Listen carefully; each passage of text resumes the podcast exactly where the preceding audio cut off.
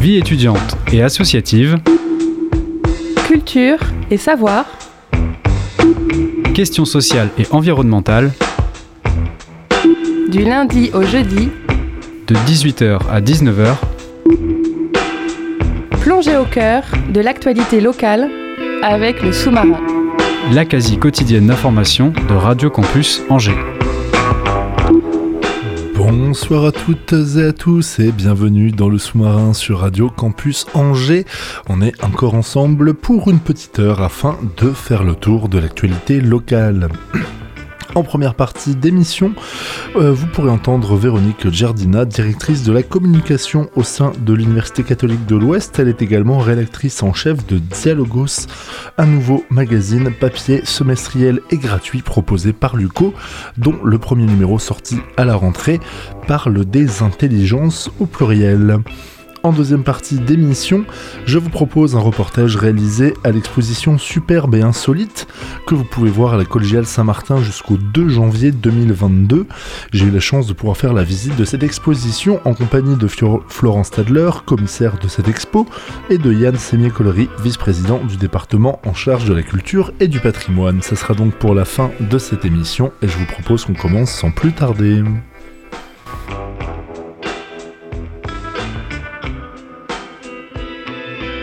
Un magazine papier semestriel et gratuit, c'est la nouveauté proposée par l'Université catholique de l'Ouest à la rentrée 2021. Intitulé Dialogos, il entend contribuer à la réflexion collective à travers une approche thématique, thématique et pluridisciplinaire. Le premier numéro s'articule autour de la notion des intelligences et pour en discuter, nous sommes en compagnie de Véronique Giardina, directrice de la communication au sein de l'UCO et rédactrice en chef de Dialogos. Bonjour. Bonjour. Alors le premier numéro de ce magazine est sorti en septembre, mais j'imagine qu'il a fallu un certain temps pour le conceptualiser et pour le réaliser. À partir de quand est-ce que vous avez commencé à y réfléchir? Alors on a commencé à y réfléchir euh, pendant le confinement, en fait, juste avant le confinement. Euh, là-dessus, on n'a pas été aidé par l'actualité, donc ça a été un petit peu compliqué de, de pouvoir mettre en, place euh, ce, le groupe de travail.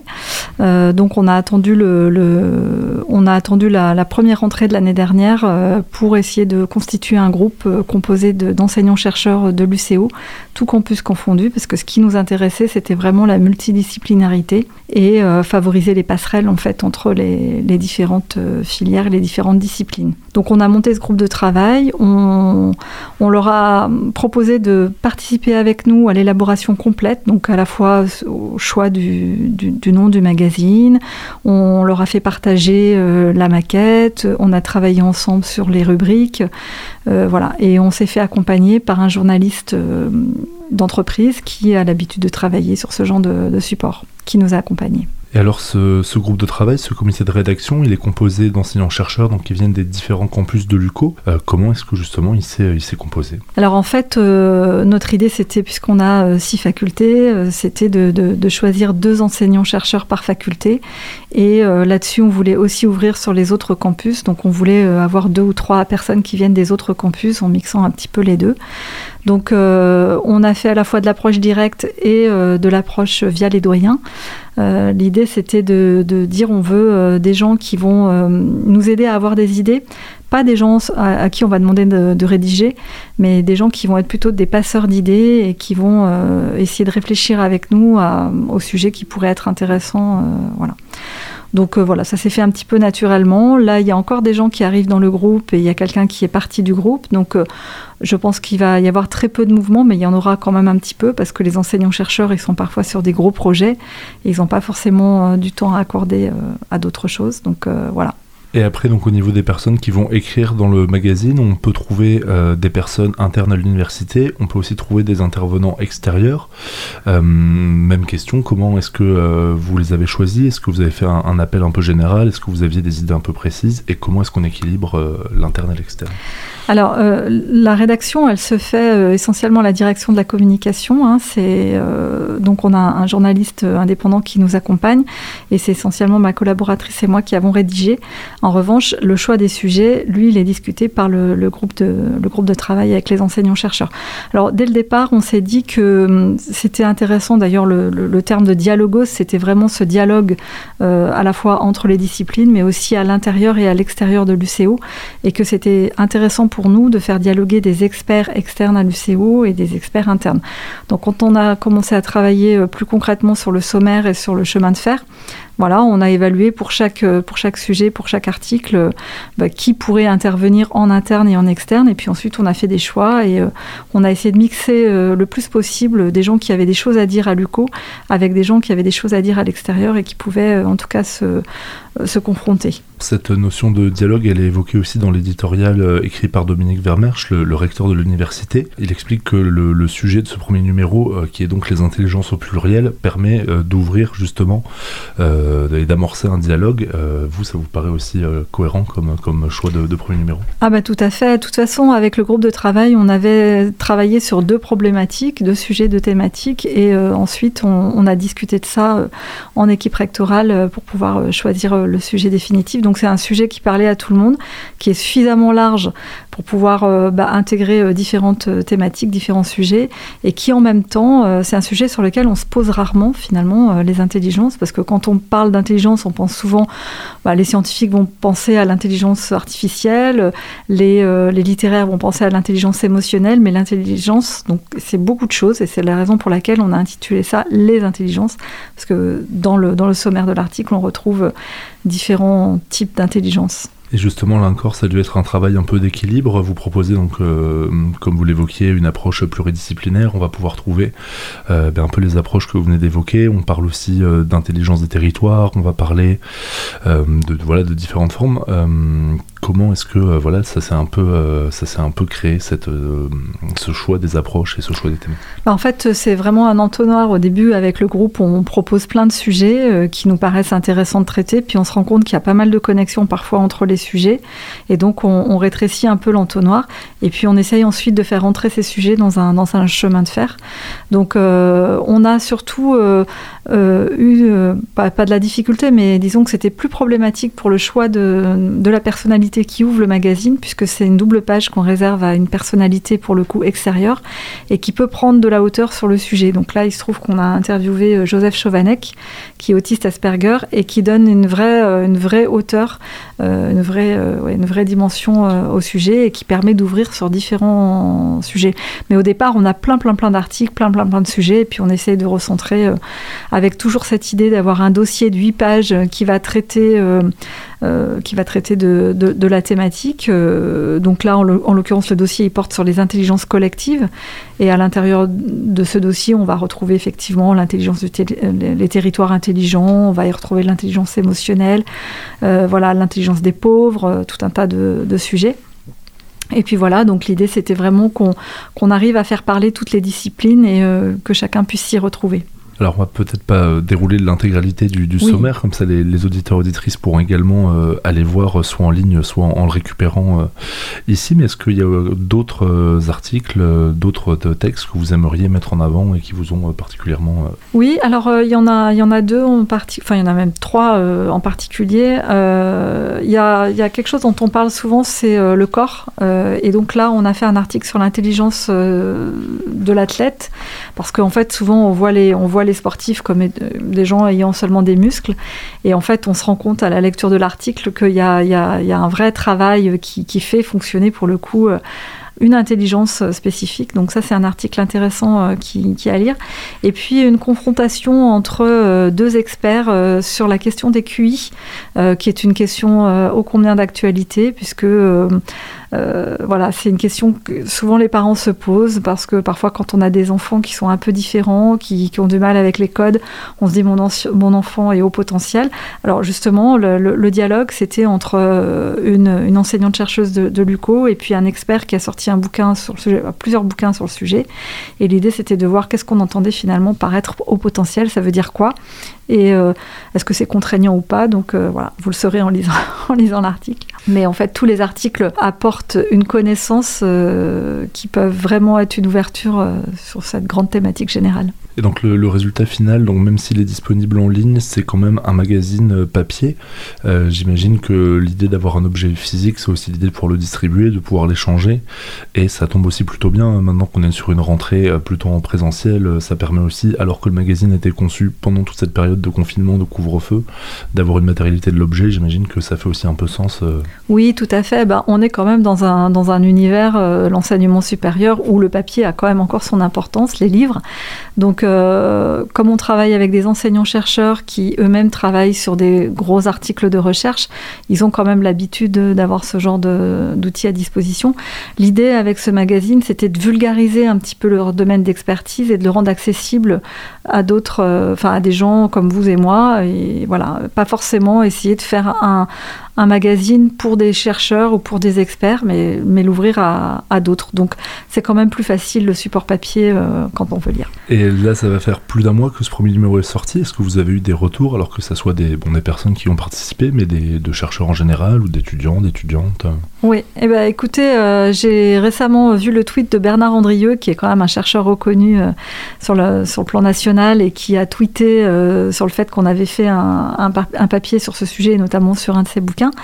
Euh, puisque c'est sa thématique de recherche. Donc là, c'est quelque chose qui nous, voilà, qui, nous interpelle beaucoup. Nicolas Gauvrit également, euh, qui est l'expert sur les, hauts potentiels, a repris, euh, a repris une partie des, enfin en tout cas les pages qui concernent son article. Et puis, on a fait récemment la réunion pour travailler sur la thématique du deuxième numéro avec les enseignants-chercheurs. Et j'ai une, prof de Guingamp qui m'a dit avoir fait vraiment de la, de, la, distribution ses diplômés, à ses entreprises partenaires et avoir expliqué le concept. Parce que parfois, les gens se disent Oh non, c'est un truc de recherche, euh, non, je n'ai pas envie de lire ça. Et, non, justement, c'est pas un truc de recherche, c'est un truc de. c'est pas un truc, c'est un magazine de vulgarisation. Donc, euh, donc euh, il y a du fond, il y a de la forme, et donc voilà, on espère réunir les, deux, les deux publics. Et pour vous, du coup, il y a cette double approche aussi avec donc, tout ce que vous avez évoqué sur euh, l'intérêt de, ces approches, de, la conception du magazine, et au-delà de ça, bah, si ça fonctionne bien et qu'on en parle euh, en termes de communication, finalement, c'est un bon outil aussi. Oui, complètement. Bah, ça, participe de l'image euh, de l'UCO. On est, on est un établissement d'enseignement-chercheur, on a des enseignants-chercheurs, et donc ils réfléchissent, ils pensent, et c'est bien aussi que les gens nous voient participer à des réflexions sur des grands sujets d'actualité, c'est important. Euh, on parle de l'alimentation, on parle du travail, on parle de, tas de choses. C'est important que l'UCO se positionne aussi euh, sur ces grandes thématiques-là. Et alors là, vous avez évoqué le fait que eh bien, le deuxième numéro va être en préparation. Est-ce que, euh, donc sans, sans, pouvoir forcément trop, en dévoiler, j'imagine, mais est-ce que déjà, euh, après, entre le premier numéro et le deuxième numéro, il y a des évolutions, des choses vous êtes dit, en termes de mise en page, en termes d'équilibre, on va essayer de, changer un peu la formule, ou est-ce que euh, là, le, premier chemin de fer que vous avez fait va s'appliquer aux autres Alors non, on ne changera pas la formule. Maintenant, il y a des leçons qu'on a tirées de, certaines choses. Par exemple, on parlait tout à l'heure de, la personnalité. je pense qu'il faut vraiment avoir un plan A, un plan B, un plan C, parce que du coup, ça nous évitera de perdre beaucoup de temps. Mais sinon, euh, la maquette, non, elle changera pas. On a passé beaucoup de temps dessus et on va, on va, on va essayer de, capitaliser un, petit peu dessus.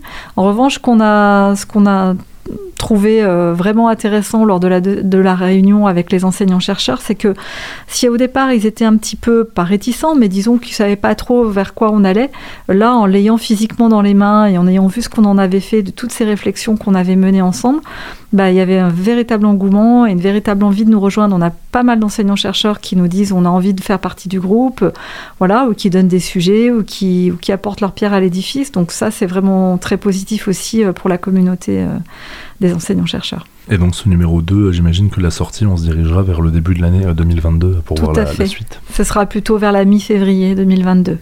Très bien, ben on attendra la sortie de ce deuxième numéro. Merci beaucoup Véronique d'avoir pris le temps de venir répondre à nos questions. Merci beaucoup pour l'invitation.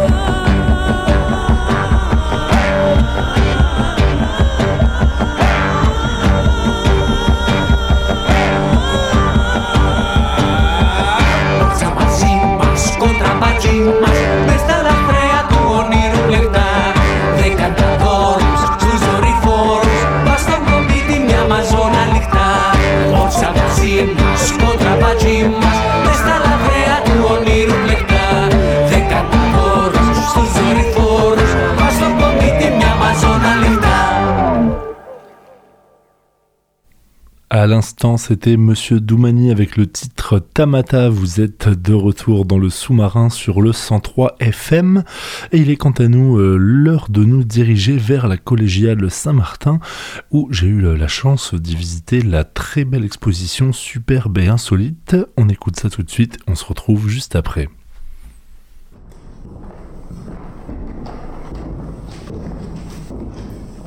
On ici euh, un radio-chausseur qui était sous- utilisé principalement pour les enfants. En fait, il s'agissait de voilà, un, un petit meuble dans lequel en fait, il y avait des prises de radio en fait, avec des rayons X qui permettaient en fait, de voir si le- le- la chaussure était bien faite au pied. Quand un adulte il essaie les chaussures, il le sait, un enfant pas forcément. Donc du coup, on passait au rayon X le pied. Donc c'était très cancérigène. Florian Stalder, conservateur départemental des musées au département de Maine-et-Loire. Dans un musée, on s'intéresse aux œuvres, mais souvent c'est le guide et apporte son, sa, sa pierre et quelquefois on retient autant le guide que, le- que les œuvres, mais là, là vous aurez les deux. Yann Semler-Collery, vice-président à la culture et au patrimoine au département. La volonté, elle, elle vient en fait d'un- constat. Moi, je suis arrivé en poste en, en fin de l'année 2018, et donc euh, j'ai commencé bien sûr par un, un tour d'horizon de, de- de- des musées dont je m'occupais d'une part, et ceux surtout qui étaient ceux de, confrères dans le département. Et très vite, je me suis rendu compte que les gens travaillaient relativement dans l'isolement, ou, euh, euh, ne se connaissaient pas, ou ne prenaient pas le temps, parce qu'en fait, la- la- l'activité en musée est débordante, et, et n'avaient pas forcément le temps de se rencontrer. euh, et donc l'idée, ça a été vraiment de susciter ce temps de rencontre entre chacun.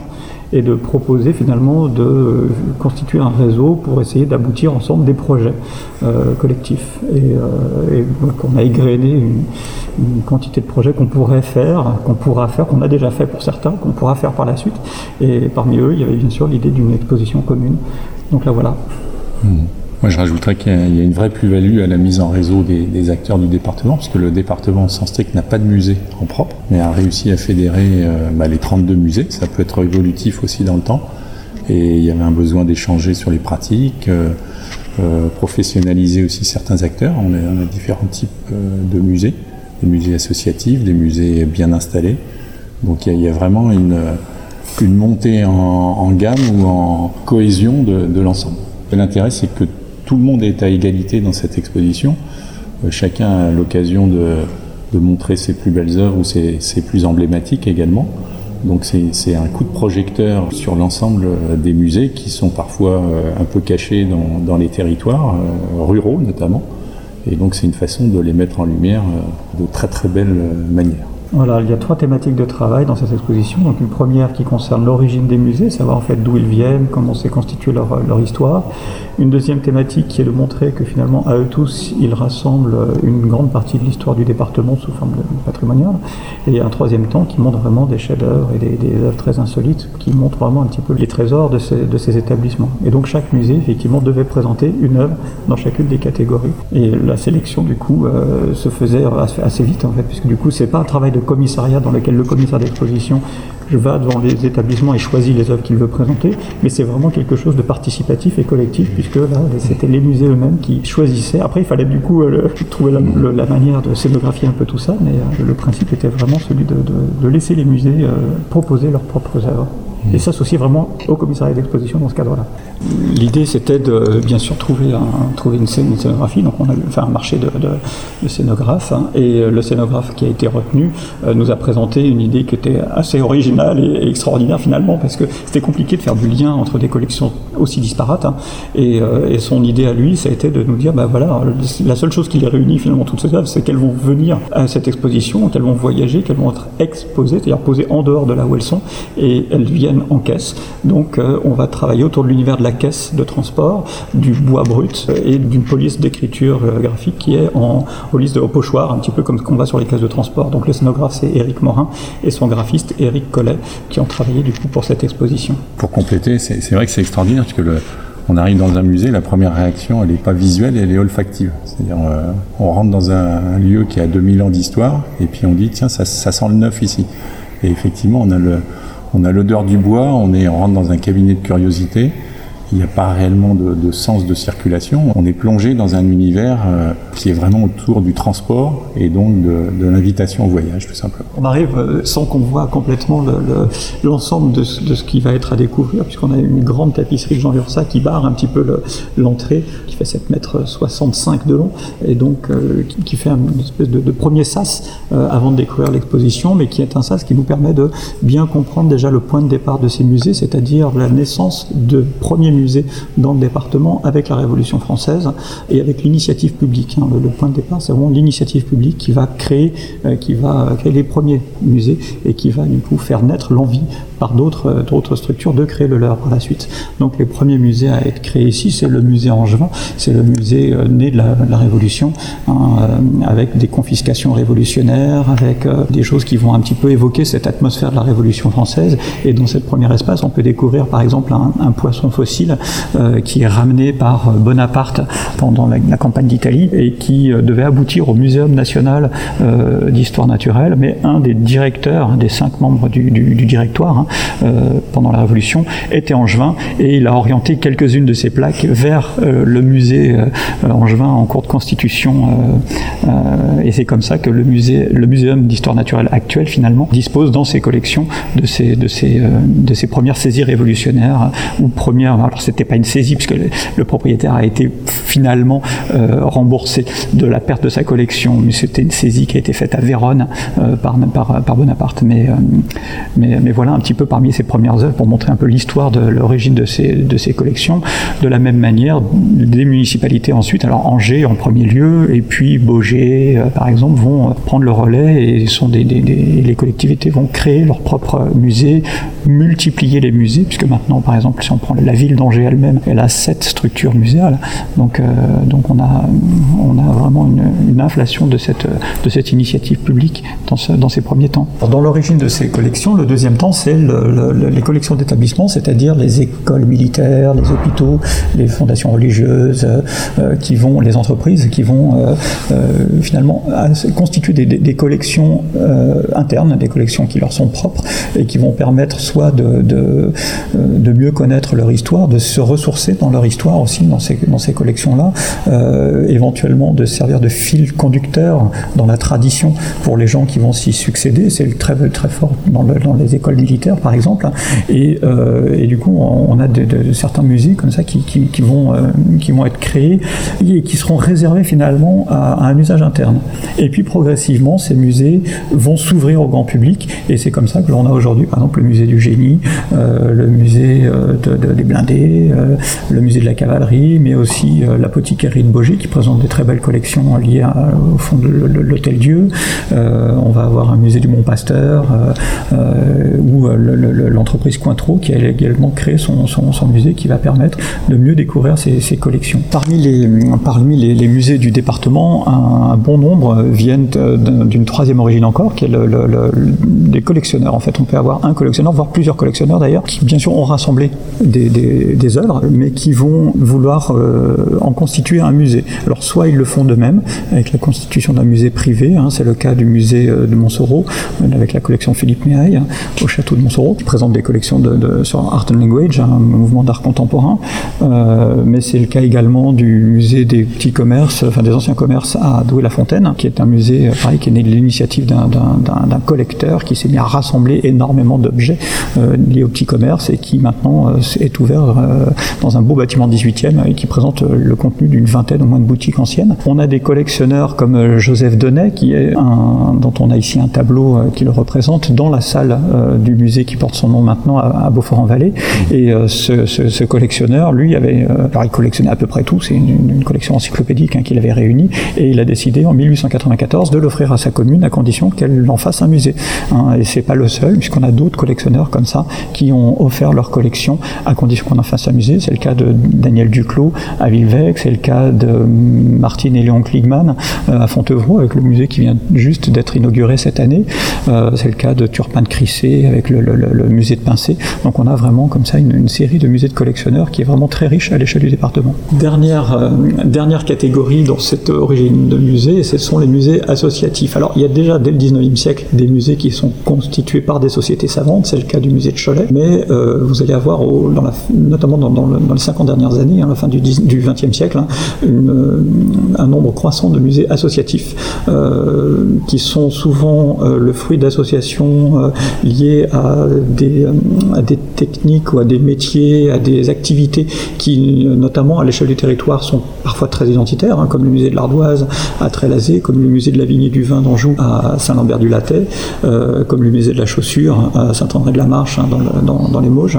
Vous avez des musées qui sont également des, à, des, passionnés, euh, par exemple le musée de l'espace Air Passion, euh, qui ont constitué un patrimoine euh, aéronautique spectaculaire et qui ont employé leurs premières années déjà à restaurer ces avions, puisqu'en fait il s'agissait vraiment là de sauver un patrimoine. Euh, vous avez des associations qui se sont passionnées pour un artiste, c'est le cas par exemple du musée de Jules Desbois à Parcelles-les-Pins, dans lequel autour de ce sculpteur qui est né à Parcelles-les-Pins, qui était ami de Rodin, et eh bien une association s'est constituée pour euh, euh, créer un musée. Alors le musée n'est plus associatif maintenant, et, ça montre aussi que ces musées ont, une histoire. Hein. Le musée est passé à la, commune, mais on, a vraiment à l'origine une association. Je rajoute sur le musée Jules Desbois que c'est un peu mon coup de cœur, puisque c'est le premier musée que j'ai vu en tant qu'élu départemental, et notamment parce qu'il vient de fêter ses 20 ans, et on a vraiment une pépite euh, sur le territoire qui est, qui est, moi je dis que c'est un musée Rodin bis, parce que c'est la relation est directe, et puis on a des pièces et une mise en, une mise en lumière, une mise en scène qui est, extraordinaire. Donc, euh, si vous savez pas quoi faire le week-end d'après celui où vous allez visiter la collégiale, allez au musée Joseph Denet avant de visiter tous les autres, évidemment. Peut-être revenir sur euh, le choix du lieu aussi de la collégiale Saint-Martin. Donc j'ai- lu que euh, ça a été présenté ce lieu comme, comme une évidence. Pourquoi est-ce que ce lieu est une évidence pour venir exposer euh, ces œuvres de- des différents musées? Alors c'était une évidence parce que c'était le département qui bien sûr avait eu l'idée de structurer un petit peu ce réseau et la collégiale Saint-Martin est un des joyaux du département en termes de propriété hein, euh, puisque c'est le département qui a acquis euh, ces bâtiments euh, à la fin du XXe siècle hein, et qui a décidé d'en faire un espace polyvalent et culturel qui puisse permettre à la fois d'accueillir de manière régulière une collection qui est celle de, statues que l'on peut voir dans la nef, hein, mais également de collections archéologiques, puisque lors des fouilles du site, il y a eu découverte d'énormément de sépultures, d'énormément de vestiges qui sont ici mis en, en évidence. Euh, donc ça, c'est l'aspect collégial comme acteur finalement de ce réseau, membre du réseau, mais la, collégiale étant, euh, étant une propriété départementale, il, s'agissait ici, étant très bien situé au cœur d'Angers, hein, il s'agissait vraiment de, pouvoir offrir dans les meilleures conditions possibles à un public le plus large possible à l'échelle du département cette exposition. Bah, tout simplement, c'est le musée des musées. Donc on a 32 musées qui viennent, mais ça en fait un 33e euh, si on considère l'ensemble, à la fois les œuvres et puis le cadre. Donc c'est des trésors qui sortent de- des malles et qui se retrouvent dans un très bel écrin euh, naturel. Donc il n'y a, y a pas a pas 32 raisons pour venir, il y en a 33. Alors en 2019, euh, l'idée a été de créer le réseau hein, et d'avoir plusieurs pistes euh, à explorer, euh, différentes choses à, mettre en place progressivement. Et finalement, le, choix. alors il y a eu un, comité de restreint qui s'est fait autour de, de- personnes qui étaient présentes dans cette première réunion et, qui a pu comme ça faire avancer certains dossiers.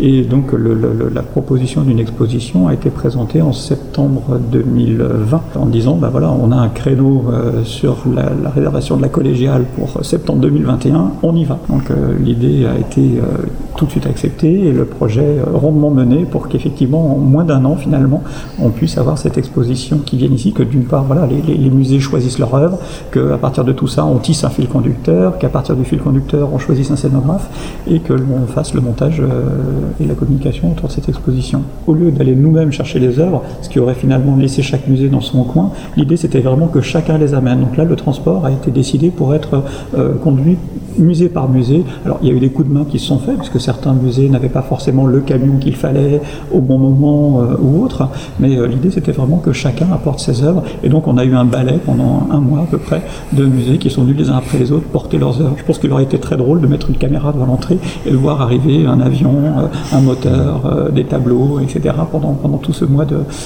qui a précédé le montage. C'est vrai que c'est pas uniquement le transport qui a tout guidé, puisqu'on voit qu'il y a, il y, en a pour tous les regards. Il y a des très petites pièces et puis il y a des grandes pièces, pas forcément très lourdes, mais découvrir un avion en plein milieu de la collégiale Saint-Martin, c'est, c'est pas commun, on va dire. Dans un second temps, le parcours de l'exposition propose une déambulation euh, en fait dans l'histoire du département, enfin du territoire qui constitue l'actuel département, puisqu'en fait on commence euh, à une époque où euh, ce qui correspond à l'Anjou actuel était au niveau à peu près de l'équateur, avec des, forêts constituées de végétaux qui atteignaient des trentaines de mètres de haut, hein. et donc on a justement un de ces témoignages qui est ici hein, avec un bois fossilisé trouvé à Chalonne-sur-Loire, et dans une mine de charbon, puisqu'en fait il y avait des mines de charbon à Chalonne, et on a remonté comme ça de la végétation de cette grande époque euh, du Carbonifère, hein, euh, qui date donc de, il y a plus de 300 millions d'années. Euh, et on va aller dans ce parcours jusqu'à des œuvres d'art tout à fait tout à fait contemporaines, puisqu'on termine par des, des par une œuvre de François Morellet, artiste choletais, euh, qui a marqué vraiment dans le département la seconde moitié du XXe siècle et le début du XXIe. À travers ce parcours, on va découvrir euh, un trésor gallo-romain extraordinaire qui vient de Saumur, euh, des, euh, des objets médiévaux magnifiques hein, qui sont comme cette croix de, l'église de la Roche-Foulque, qui, est, qui vient du musée des Beaux-Arts, qui est près du musée des Beaux-Arts d'Angers. On a également de très belles sculptures qui, là aussi, font partie quand même du fond de la collégiale, qui sont dues à ce sculpteur de terre cuite, polychrome, qui s'appelle euh, Biardo et qui a vraiment marqué le 17e Angevin. On a également une maquette d'avion euh, qui montre qu'il y a le premier avion qui a décollé d'Anjou en 1908. Alors l'avion original est à, Mars- à Marseille, euh, à Espace Air Passion, donc il faut que les, visiteurs aillent bien sûr voir ce musée-là, mais on a la maquette ici qui nous présente euh, cette, ce, tout premier aéronef qui a décollé du territoire. On a un très beau tableau de Bodinier, qui est un grand peintre angevin, du 19e siècle. Des souvenirs également, enfin des souvenirs, des, des objets autour de la marine de Loire, puisque la marine de Loire a une grande histoire et, elle a son petit musée à Saint-Clément euh, élevé dans un cadre complètement incroyable d'une église dont, les débuts des travées de la, nef sont occupés par le musée. Donc ça, ça vraiment, ça fait partie des, petits musées très surprenants du, dé- du département à découvrir. Et donc euh, voilà, dans ce parcours-là, vous découvrirez à la fois des objets et à la fois des musées euh, qu'il faudra bien sûr aller, visiter. Parmi les objets un peu étonnants de cette, de cette exposition, on a ici une louve euh, qui est la dernière louve euh, euh, naturalisée dans le département, qui a été abattue en 1864, qui n'est pas la toute dernière à avoir, enfin pas le, dernier loup à avoir été abattu dans le département, puisque le dernier a été tué en 1882, mais c'est la dernière à avoir été naturalisée. Donc on a là, du coup la possibilité de la voir encore de nos jours, en attendant le retour du loup, peut-être. Il va y avoir également euh, tout au long de- des mois à venir euh, différentes animations. On va pouvoir trouver des visites. Il va y avoir deux soirées en nocturne. Euh, des invités viennent présenter différents musées. Je suppose que c'était là aussi un travail participatif et que différents musées se sont impliqués dans ces aspects de, médiation culturelle. Alors effectivement, dans, la médiation, alors il y a bien sûr le, travail des médiateurs de la collégiale hein, qui font de manière générale et constamment au fil de l'année tout un travail de médiation autour de toutes les manifestations qui se déroulent ici.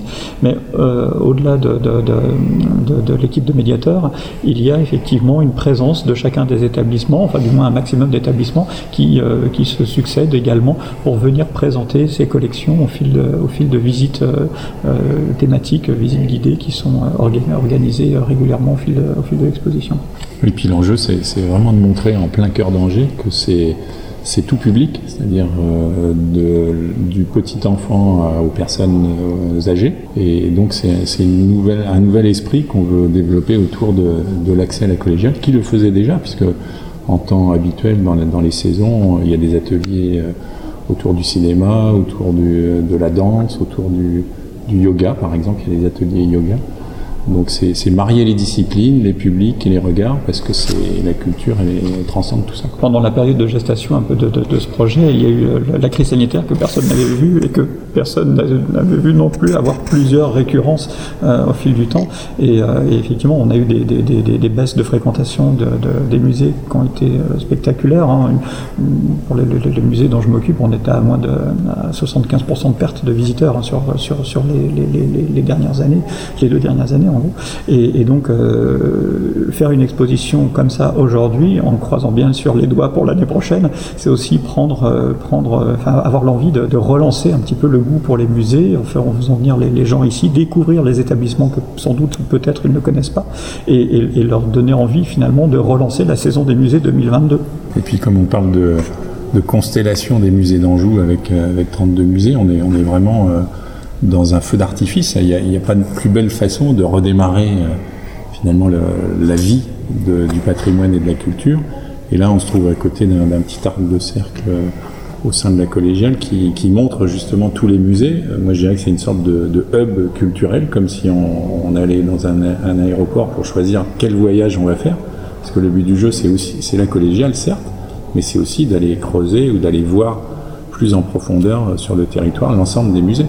Il y a des vraies pépites qu'on ne connaît pas et euh, qui méritent le détour. Alors on a d'autres projets hein, qui, avaient déjà été actés. On, on travaille en moment en ce moment, et puis surtout on va travailler dans les prochains mois, à la protection des, biens, puisqu'en fait, à la suite de l'incendie de Notre-Dame de Paris aussi, c'est un, autre temps fort des, dernières années écoulées, euh, eh bien on a vu à quel point la, des risques pour le, pour le patrimoine, et donc euh, on a planifié de, de, de, de s'attaquer à la rédaction pour chaque établissement d'un plan de sauvegarde, puisque certains en ont, certains en ont qui sont déjà un peu vieux, d'autres n'en ont pas, et donc l'idée c'est un petit peu là aussi, avec ce partage de compétences, que ceux qui ont déjà entamé le, le processus, voire qui se sont déjà équipés d'un plan de sauvegarde des biens culturels, puissent euh, participer euh, dans, des ateliers à,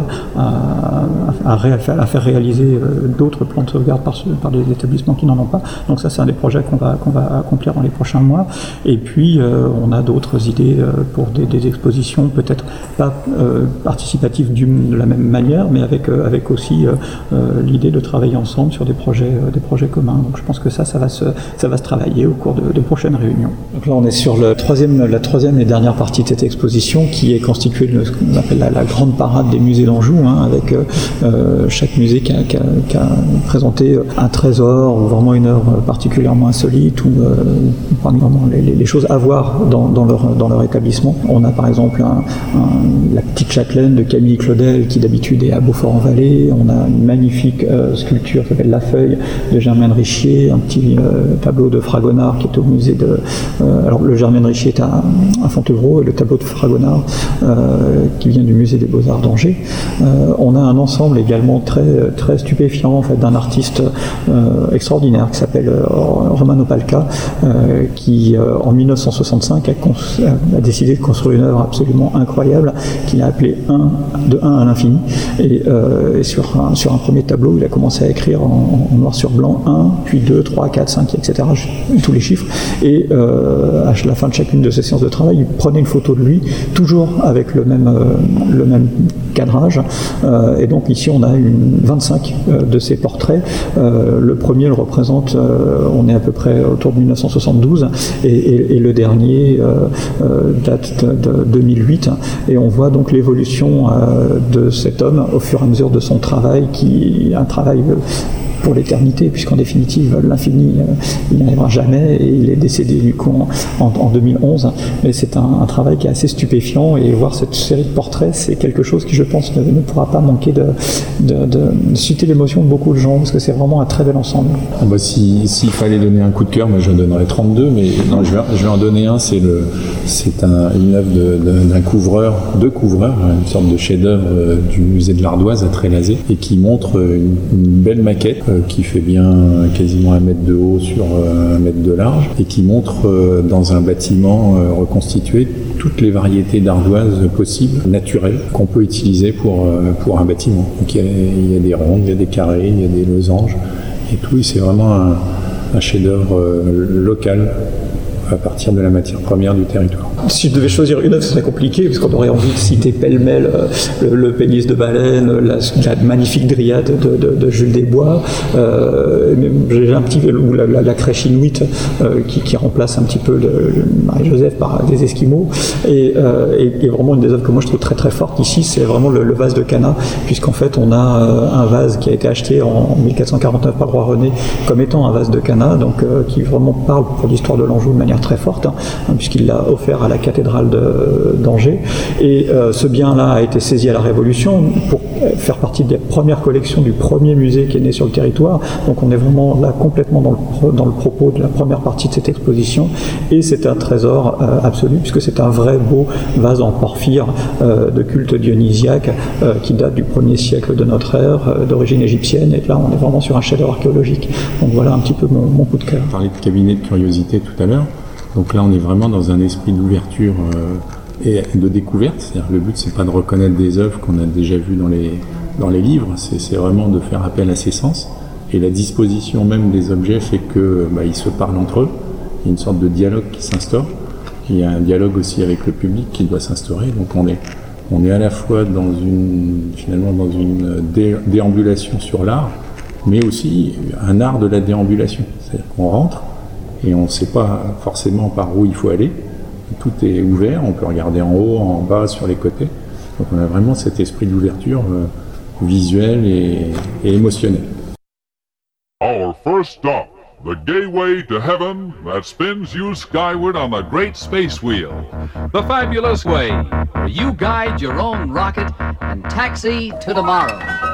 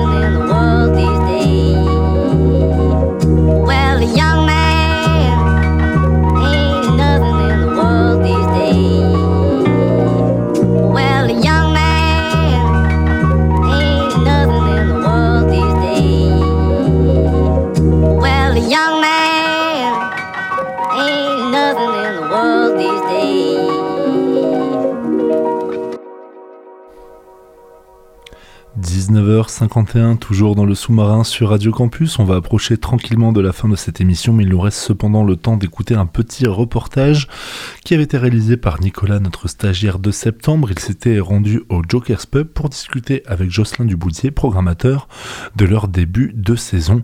Alors certes, c'était il y a quelques semaines, mais euh, voilà, la reprise culturelle étant toujours d'actualité, je vous propose d'écouter ce qu'il a à nous dire. Bon alors je vais faire un peu de remise en contexte. Nous sommes euh, au Jokers, rue Saint-Lô, euh, un bar incontournable à Angers. Et euh, ce, ce bar a repris les concerts, c'est un, un café-bar qui a repris les, concerts- les concerts la semaine dernière. Et justement je suis un- avec l'un des grands acteurs, l'un des grands magiciens de ce lieu et je suis avec... Jocelyn. Jocelyn, tu peux me dire ce que tu fais exactement au Jokers? Je suis programmateur depuis l'ouverture du lieu, quasiment depuis 7 ans. Depuis 7 ans, ça fait une certaine ancienneté. Tu, tu dois connaître les rouages par cœur, non? Je commence, ouais, on commence à bien connaître. Après, on a la chance d'avoir une super équipe et qui fait qu'on peut se reposer. Enfin, on s'entraide tous les uns les autres. ouais. Euh, justement, je crois que tu as été mis au repos forcé euh, dernièrement. Est-ce que ça, bah, j'imagine que ça fait du bien de reprendre, mais euh, donne-moi un peu ton ressenti. Ouais, clairement, ça fait du bien de reprendre. On a repris euh, un peu, on a fait deux concerts en juillet, et là, on reprend une programmation normale avec une jauge un peu réduite. Mais sinon, ouais, ça fait tellement bien de, on- parce qu'on a fait, on a fait une poignée de concerts, une dizaine de concerts en un an et demi, oui. Et euh, justement, là, euh, tu t'as parlé d'une dizaine de concerts en un an et demi. Je pense qu'on peut en attendre un peu plus du coup pour cette fin d'année, ou à peu près dans les mêmes eaux, 10 concerts jusqu'à décembre? Non, non, on est sur une dizaine de concerts par mois. On reprend vraiment comme avant, entre 2 et 4 concerts par, 2 et 4 concerts par mois. Et justement, j'imagine que ta grille est bien remplie. Là, tu peux me dire euh, quels vont être les temps forts euh, pour euh, bah, les mois qui arrivent là Il y en a, il y vraiment énormément en fait. Il y a, beaucoup, de, beaucoup de grosses dates qui sont assez importantes. On a Iti Tanita, qui est un groupe de noise qu'on n'a jamais reçu sur Angers. On a euh, Yellow Straps ce soir, notamment un duo belge plutôt soul, soul rap. Et on a euh, notre anniversaire qui a lieu du 24 au 28 novembre, si je ne me trompe pas. Et du coup, pour, pour cette occasion-là, qu'est-ce qu'il va y avoir euh, Des gros guests ou bien juste euh, des, DJ mix, des DJ sets euh, Qu'est-ce qui va se passer? Alors il y a un peu de tout, il y a une soirée qui est en lien avec le Shabala, qui s'appelle, avec une artiste qui s'appelle Colin Marianne. On a un groupe assez incroyable qui s'appelle Pink Sifu, qui est un groupe de Los Angeles, avec un mec qui est au départ euh, qui fait du rap et là qui a un projet entre euh, jazz et euh, jazz et noise, qui est vraiment incroyable. On a les Mad Foxes, qui est un, groupe incontournable de la, région. Et voilà, principalement ça, on a, vraiment quatre belles soirées d'affilée. Euh, dans tous ces artistes là que tu as cités ou que tu n'as pas cités, est-ce que tu as un petit coup de cœur un, quelqu'un- un artiste qui te dit Ah, ça fait vraiment plaisir qu'il vienne, euh, j'ai réussi à le booker Oui, il y a un groupe qu'on reçoit le samedi 28 novembre, qui est notamment Chocolat Billy, qui est un groupe de Bordeaux, plutôt euh, krautrock, ce qu'on appelle du krautrock, qui est vraiment génial. Donc du ro- du rock instrumental assez répétitif. Ça faisait 4 ans que je voulais, euh, je voulais les programmer. Et là, ça se fait enfin au bout de 4 ans. Quoi. Et lors de ces soirées, lors de ces concerts, est-ce que es là, est-ce que tu vois la concrétisation de ton travail? Est-ce que tu vois les gens vibrer, les, euh, artistes suivent Est-ce que tu arrives à savourer ces moments-là? Ouais, heureusement, même si ça reste après évidemment mon lieu de travail, donc c'est un petit peu différent, mais j'ai toujours l'occasion de voir une bonne partie des concerts. Et j'ai quelqu'un qui, me file un coup de main euh, quand, je suis dans la salle pour voir les concerts. Et, euh, ouais, c'est un, truc assez incroyable de pouvoir voir comment le, public réagit sur des groupes que moi j'ai écoutés souvent des, vraiment très très longtemps auparavant et beaucoup de fois. Donc c'est vraiment toujours des belles surprises. ouais. Et euh, justement, pour, pour cette reprise, est-ce que tu, tu as vu que les gens étaient soulagés après ce- ces, ces moments de disette? Ça t'avait vraiment fait plaisir ou pas de, de revoir euh, bah, le trafic normal? Tu, Je sais que tu m'as dit que ça te faisait plaisir, mais il y a un espèce de goût particulier, tant pour le public que pour les artistes, pour, pour les organisateurs. Oui, ouais, complètement. Après, il faut savoir qu'il y a quand même eu énormément d'événements euh, cet été aussi, en, notamment au Jardin des Beaux-Arts. où On était partenaire avec euh, une asso qui s'appelle La Collective, de beaucoup de pas mal de soirées. Donc ça a quand même repris déjà cet été. Et euh, en- dans, le- dans le bar, là, on commence à voir justement euh, à voir comment ça agit. Et euh, on, on voit comment ça agit. Non, attention. Je perds tous mes moyens. Déjà que j'ai du mal à me concentrer.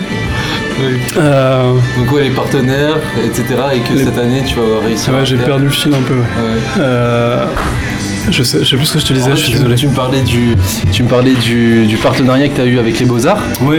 Et que du coup, euh, pendant l'année, là, vous allez avoir d'autres partenariats. euh, Ah non, pas forcément. Non, c'est pas ça Non, non, on n'aura pas forcément d'autres partenariats, mais on, a, on fait toujours pas mal de- d'événements avec des assos. Donc ça, ça continue à partir de... Là, justement, on a une, asso- on a une soirée reggae avec l'asso Black Up. On aura sûrement des soirées avec une asso qui s'appelle Détroit, qui est plutôt spécialisée en musique électronique, plutôt en house. Et avec des assos aussi euh, plutôt... euh, dans le domaine du, du rap notamment, qui font la promotion de la, la musique rap. Donc euh, j'ai l'impression, euh, tu m'as dit l'instrumental rock, euh, du reggae, du rap. En général, tu privilégies vraiment un espèce de, de mélange. Tu te concentres pas sur un seul style, non? Ouais, ouais, complètement. On essaie vraiment d'être le plus éclectique possible. On fait notamment aussi une soirée métal qui a lieu le mercredi, mercredi 29 septembre, avec deux groupes, un groupe, enfin deux, deux groupes en tout cas. Et c'est une des premières fois qu'on fait ça sans assaut derrière. Euh, de vraiment de notre, on avait envie de travailler un petit peu plus euh, avec certains tourneurs qui sont spécialisés dans, la musique métal euh, au sens large. Quoi. Et bon, je parle par exemple du Shabada ou bien même du garage. Toi aussi, tu privilégies la scène émergente? Alors on fait, après tout dépend de ce qu'on appelle scène émergente, on est beaucoup sur la scène indépendante. Émergente oui, mais pas que, il y a quand même des groupes qui sont tournés, notamment des groupes euh, étrangers, américains qui sont déjà quand même euh, bien, connus. en tout cas euh, en Europe un peu moins, mais aux États-Unis beaucoup. Et donc on est vraiment surtout, on est sur, de la, sur beaucoup du, quand même de groupes professionnels, donc qui vivent de ça. Après, la plupart, c'est- il y a à la fois des petites têtes d'affiche et des groupes émergents. Justement, ben, un petit mot de la fin pour donner envie aux gens de revenir aux Jokers et de revenir euh, vivre des, des, beaux- des bons moments au concert.